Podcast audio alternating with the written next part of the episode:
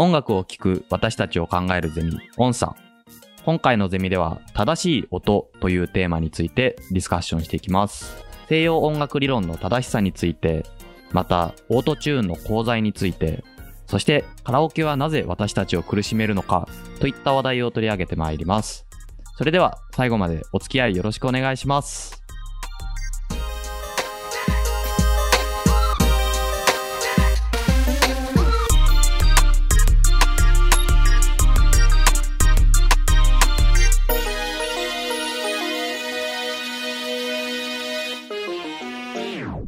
皆さん、こんにちは。チューニング株式会社代表でゼミ長を務める岩本優です。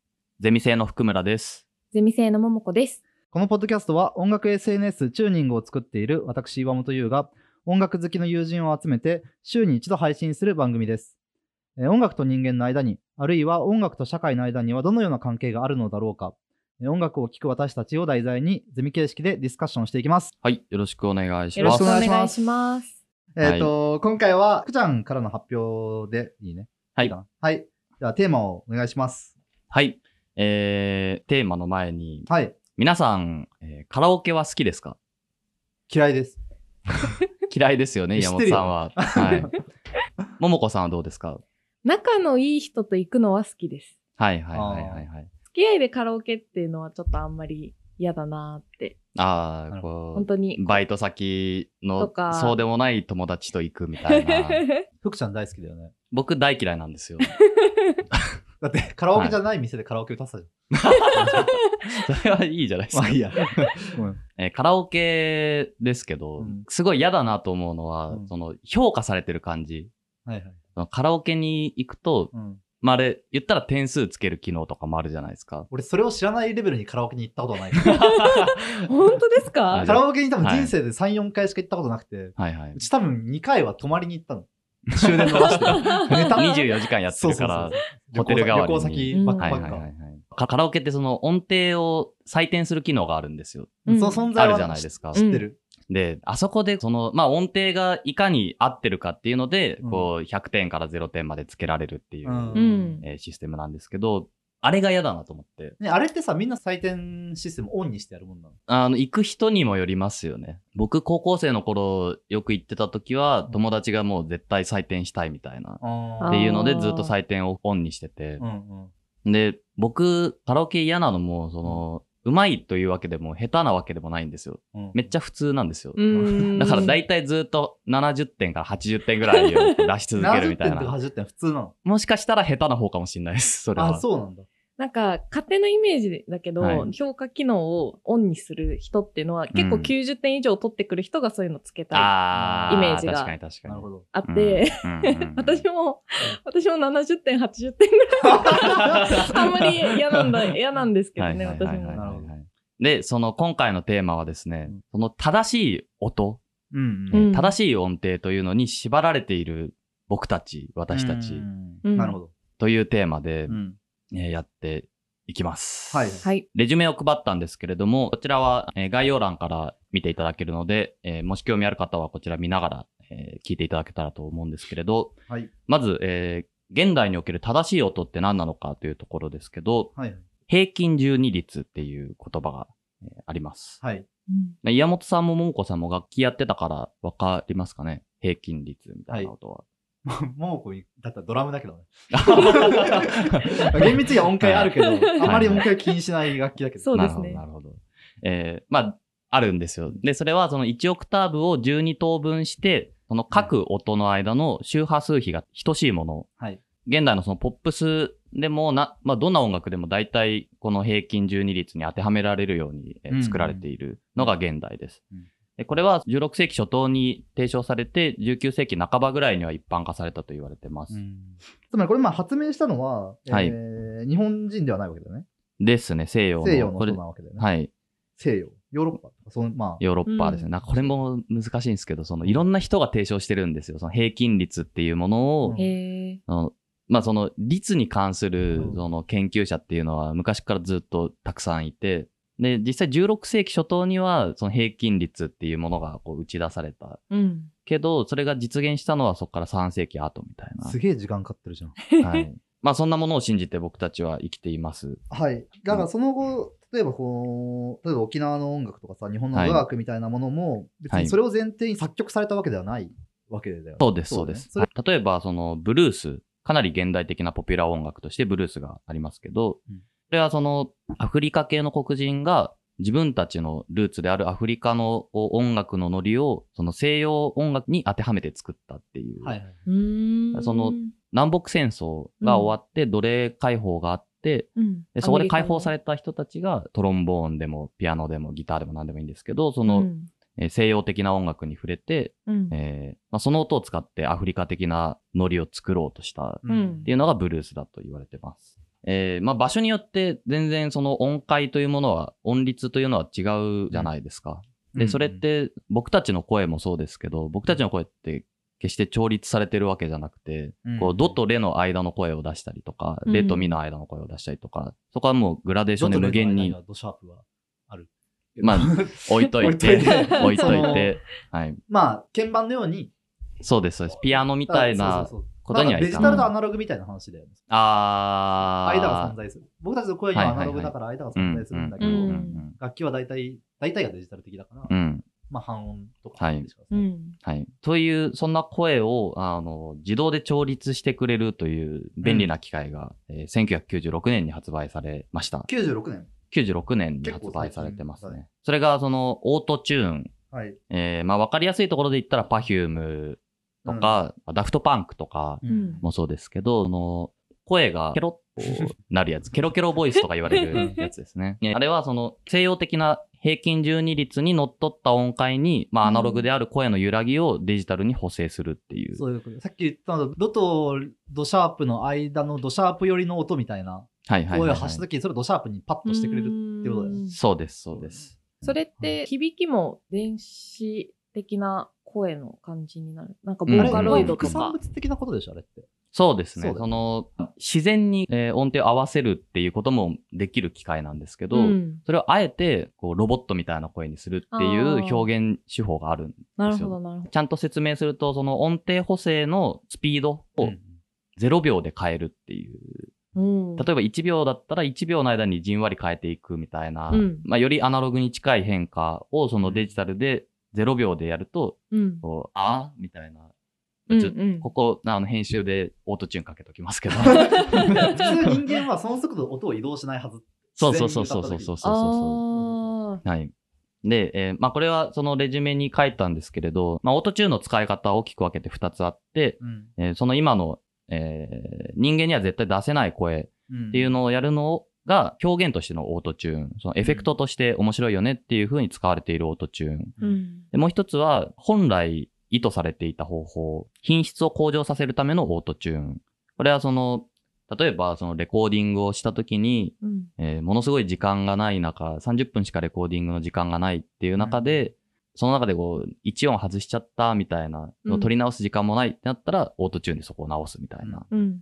えーレレコーディング業界で働いてる人のブログを読んだら、んまあ大体の人はオートチューン、まあオートチューンなのか、そのオートチューン的なものなのかわかんない。音の調整が入ってる。はいピッチ補正ですね、うんが入ってるっていう風に言われてます。にそのアイドルとか、なんかの CD とライブで全然声が違うみたいな、うんよく言われるじゃないですか。うんあれはまあそういうことですね。そのオートチューンが使われているから。うーん。オートチューン以前、70年、80年代とかでも、やっぱり録音とあれが違う、ライブが違うっていうことはうん。全然あったので、そういうまあ調整が行われてたっていうのと、うんうんうん。あ、と、これ、ちょっと記憶違いだったらあれなんだけど、はい。エルビス・プレスリーだったと思うんだけど、はい。なんか結構歌が外すというか、そうん。のキーが、あー。キーを間違えてしまうって歌う人で、えエルビス・プレスリーが歌い歌い始めた瞬間にそのキーに周りのバックバンドが合わせるっていう。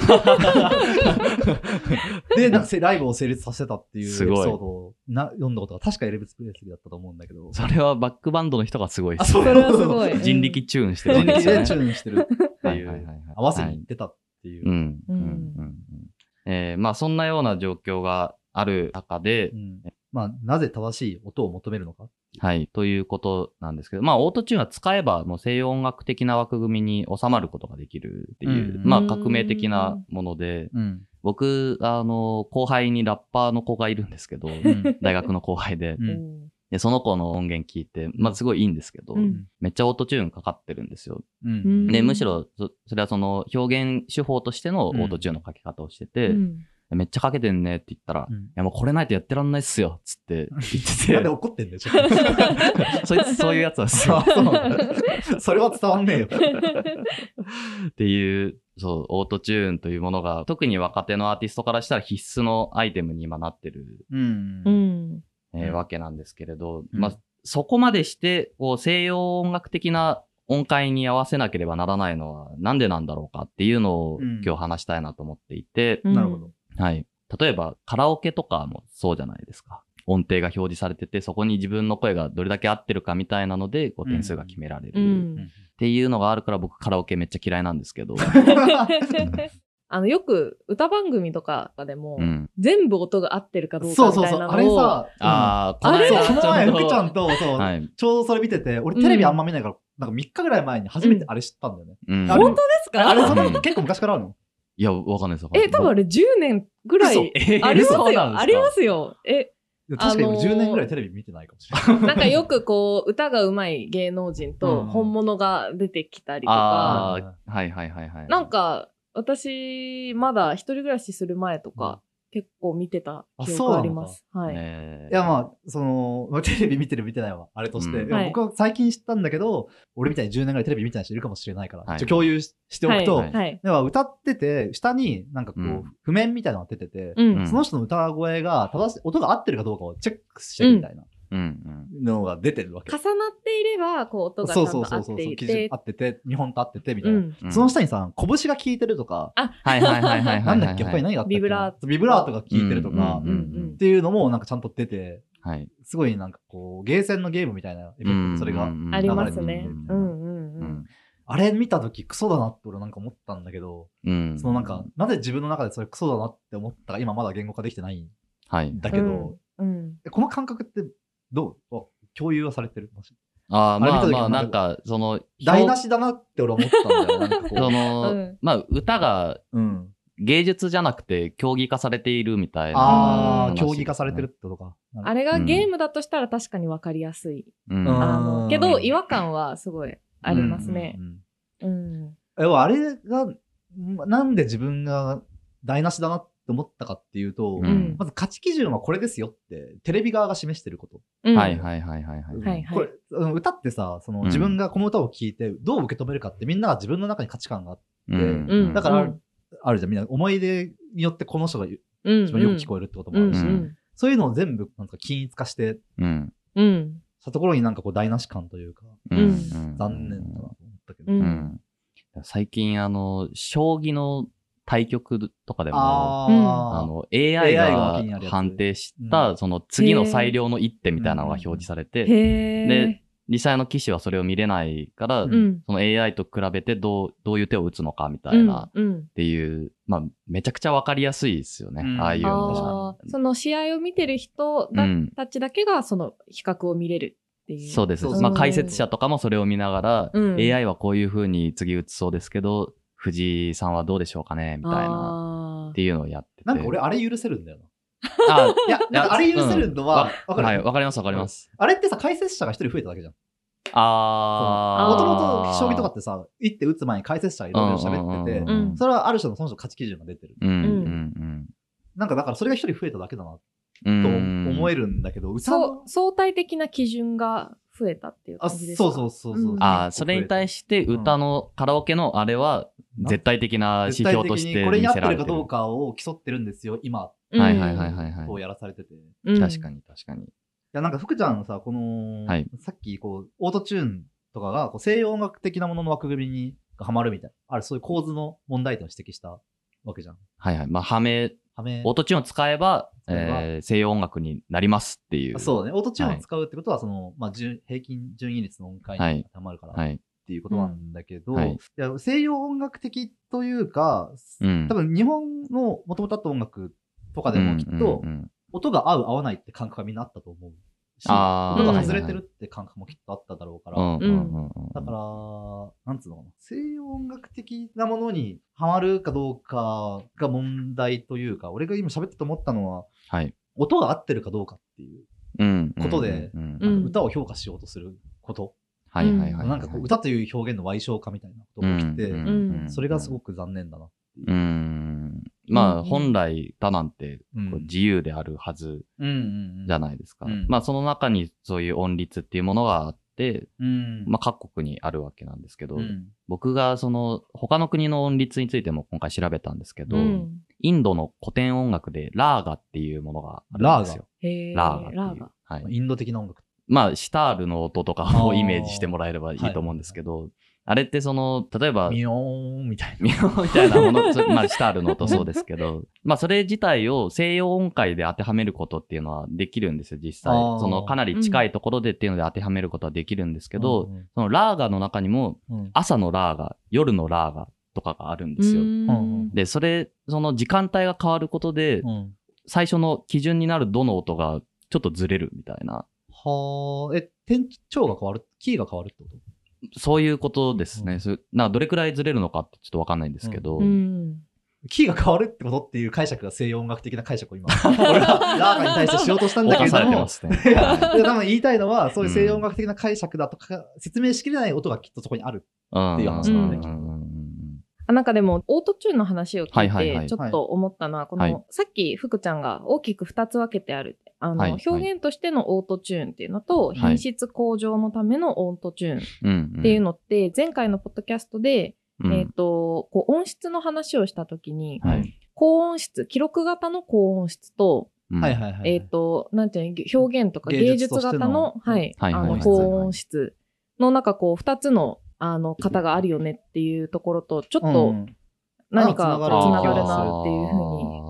まあ、ある種、これどっちも達成する、してるのが結構今のラッパーなんじゃないかなとは思うんですよね。その品質向上と、えー表現。うんうん。当時ってラッパーとか聞いたことありますかね？なんか日本人のラッパーなんですけど、もうすごいんですよ。め、めちゃくちゃオートチューンかけるんですけど、うん。トラックの方、伴奏の方も、その声でオートチューンかけて、あ、あ、あ、あ、みたいなのをひたすら繰り返したりルーパーを使ってるって、その、うんまあ表現としてやってるっていうのと、もうオートチューン一本で勝負してるみたいな。なるほど。自分が歌ったのにオートチューンをかけたのをサンプリングしてルーパーをかけてトラックにして、うんうんうんその上に自分がさらに歌っはい。だかたりしてる。らもうなんかオートチューンありきで始まってるみたいな、うっん。ていうラッパーもいますし、うん。あと最近だと、そのオートチューンの手法を使って、すごい面白いなと思ったのは、ゲーム実況をオートチューンかけてやるっていう人がいて、そのー。温泉マークっていう人がやってるんですけど、うんこ。のドンキーコング2やってるんですよ、スーファミの。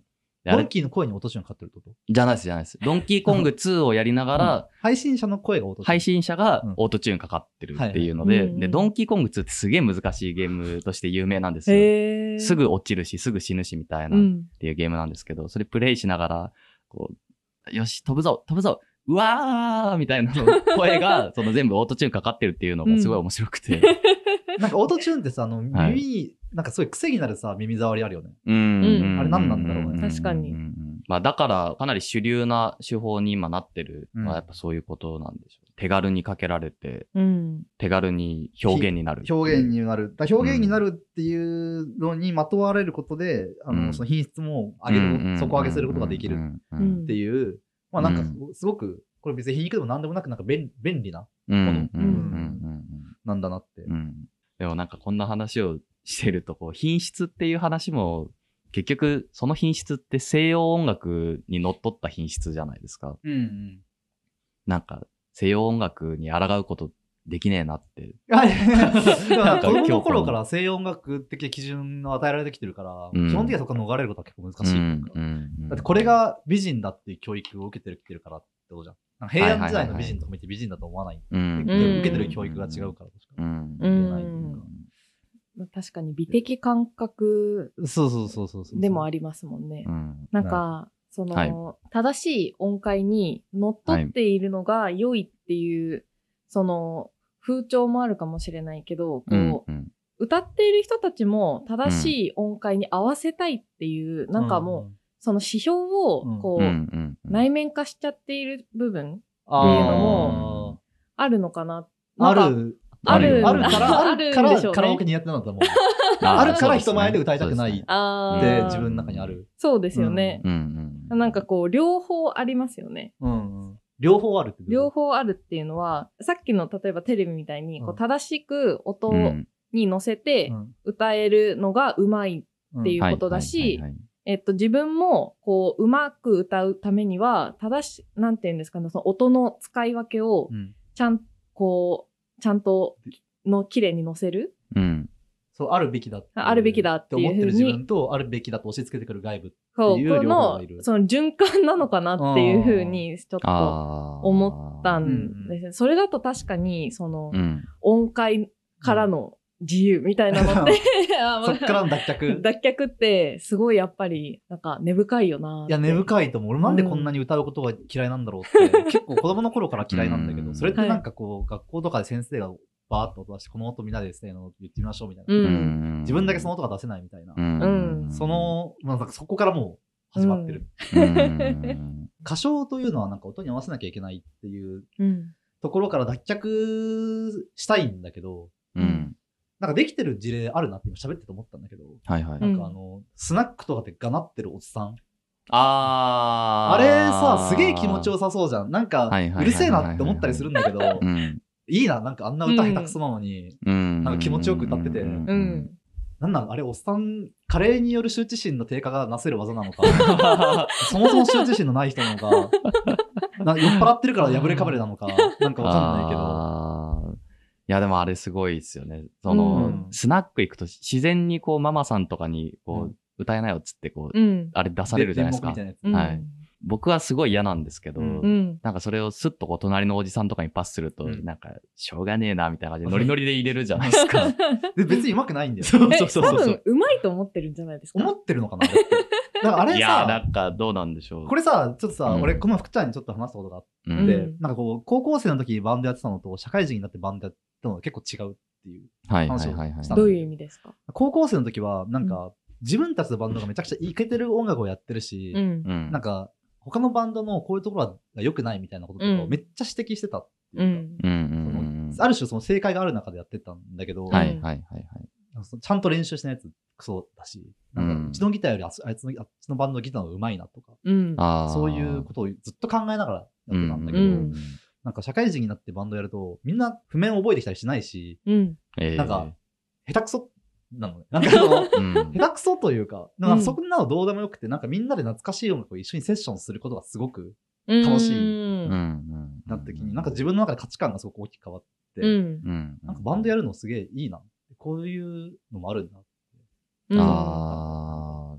でその、ある種、スナックのおじさん化そう、スした。ナックのおじさん化した。うスナックのおじさん化してなんだろうわかんないけど、懐かしい歌とか、うん。なんかその、それを今みんなで共有することが多分、ああ。彼らの今大事なことで、はいはいはい。歌唱技術とか多分全然どうでもいい。うんう。ん。なんか、よく歌うことがいいっていうよりは、歌うことそのものがもう良いっていうか、楽しい。全然違う目的がきっうんとそこにある。うん。めちゃくちゃ健康的じゃないですか、それ。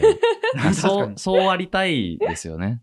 ああ、うんそういうことで、うんさっきのね、その、そういうことで、なぜ正しい音を求めるのかって時に、正しい音を求めなくたっていいじゃないかっう。ていうん対抗軸だよね、それは。そうですね。そうありたいけど、羞恥心がまだ強いし、自意識がまだ全然 高いから。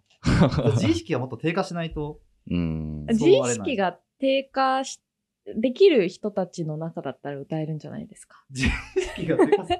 あ私は例えば家族の前だったら、カラオケ好きな曲を入れて、えっ、あと、ー歌いたいだけ歌えるんですよ。はいはいはいはい。ただ、会社の人とか、うん。まあ、ほ本当に仲いい友達だったらいいかもしれないですけど、うん最近知り合った友達とはいはいはいかだとは、い。全然入れられないですね、曲を。ああーこの3人で行く？あ。いやー、厳しいなー。厳しいな そんなに仲良くないのかもしれない。そんなに仲良くないことが今ここで明らかになってる。いや、な、仲良さじゃないと思いますけどね、僕は。心、みんなまだある感じですよね。うんじゃあまあ、ということで、今週のゼミはこんなところで終わりましょはい。お疲れ様でした。う。お疲れ様です。えー本日、福ちゃんが作ってくれたレジュメは、えーブログで公開してますので、ぜひご活用ください。はい概要欄にリンクを貼ってあります。はいえーまた、ポッドキャスト、えー、Twitter のフォロー、えーブログの読者登録などお願いします。えーそして、このポッドキャストの感想や、こんなテーマでディスカッションしてほしいというお便りは、Twitter など各種 SNS で投稿してください。はいハッシュタグは、オンサ ONTHA でお願いします。えーまた、えー僕たちが作っている音楽 SNS、チューニングについてもぜひチェックしてみてください。はいそれでは今週もお疲れ様でした。お疲れお疲れ様でした。様でした。